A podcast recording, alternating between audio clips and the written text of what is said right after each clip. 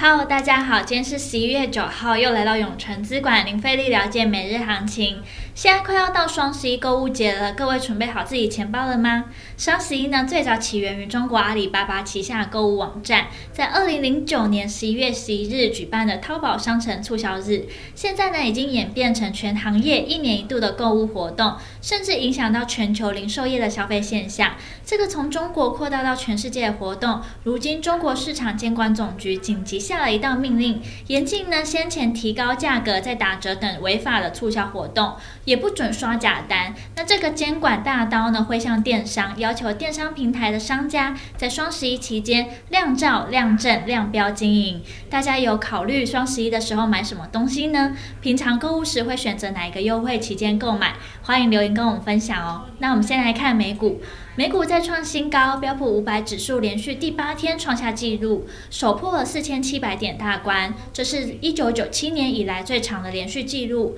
社会与美国基础建设法案过关，因能源、矿业和小型公司处于涨势的中心，全球最大原油出口国沙乌地阿拉伯十二月大幅上调对亚洲市场原油价格。超过市场预期，推动了油价攀升。而美国股市对近期就业增长的强劲势头充满信心。AMD 股价因脸书交易飙升，确认其产品将成为脸书元宇宙的业务核心后，股价上涨十 percent。美股四大指数皆上涨，道琼上涨一百零四点二七点，费半指数上涨一点二五 percent。科技五大天王涨跌互见，苹果、脸书、亚马逊跌，Google、微软涨。接下来看台股，半导体族群成为今天的多头指标。刚刚在美股有提到，AMD 将为脸书元宇宙提供产品，并且资料中心的晶片推出首款采用台积电的技术，激励了台积电股价最高一度来到六百一十七元，中场收在六百一十一元，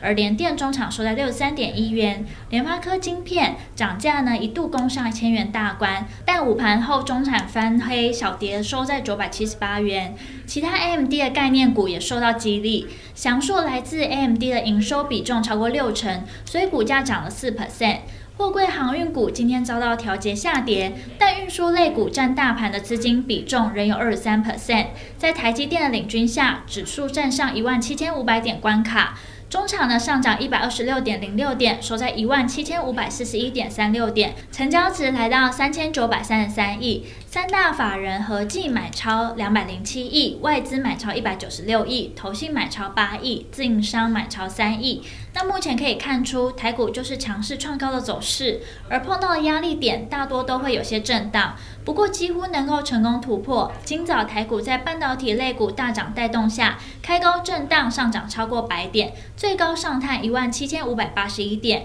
已经接近九月六号的高点一万七千六百三十三点，这也是下一阶段目标区。目前呢，指数持续价涨量增，今天成交量再度逼近四千亿元，目前看来要突破压力也是很快的事。盘中的热门产业呢，包含了化工、汽车、贸易百货、电子零组件。未来趋势及展望，盘面结构呢呈现良性轮动。昨天台股很强，原物料股在美股原物料股反映了基础建设利多而上涨后，反而今天大多拉回，但很快就有电子族群转强撑盘。虽然在午盘后电子类股又收敛了涨幅，不过整理仍上涨超过一 percent，显示具题材业绩展望的类股，即便有震荡，花些时间等待也可以有不错的行情。听到这边，相信大家一定在了解完国际跟台股状况后，更希望知道怎么对自己的投资获利有帮助。记得稍后六点，我们永诚资管江太一分析师会详尽针对盘中热门族群解析，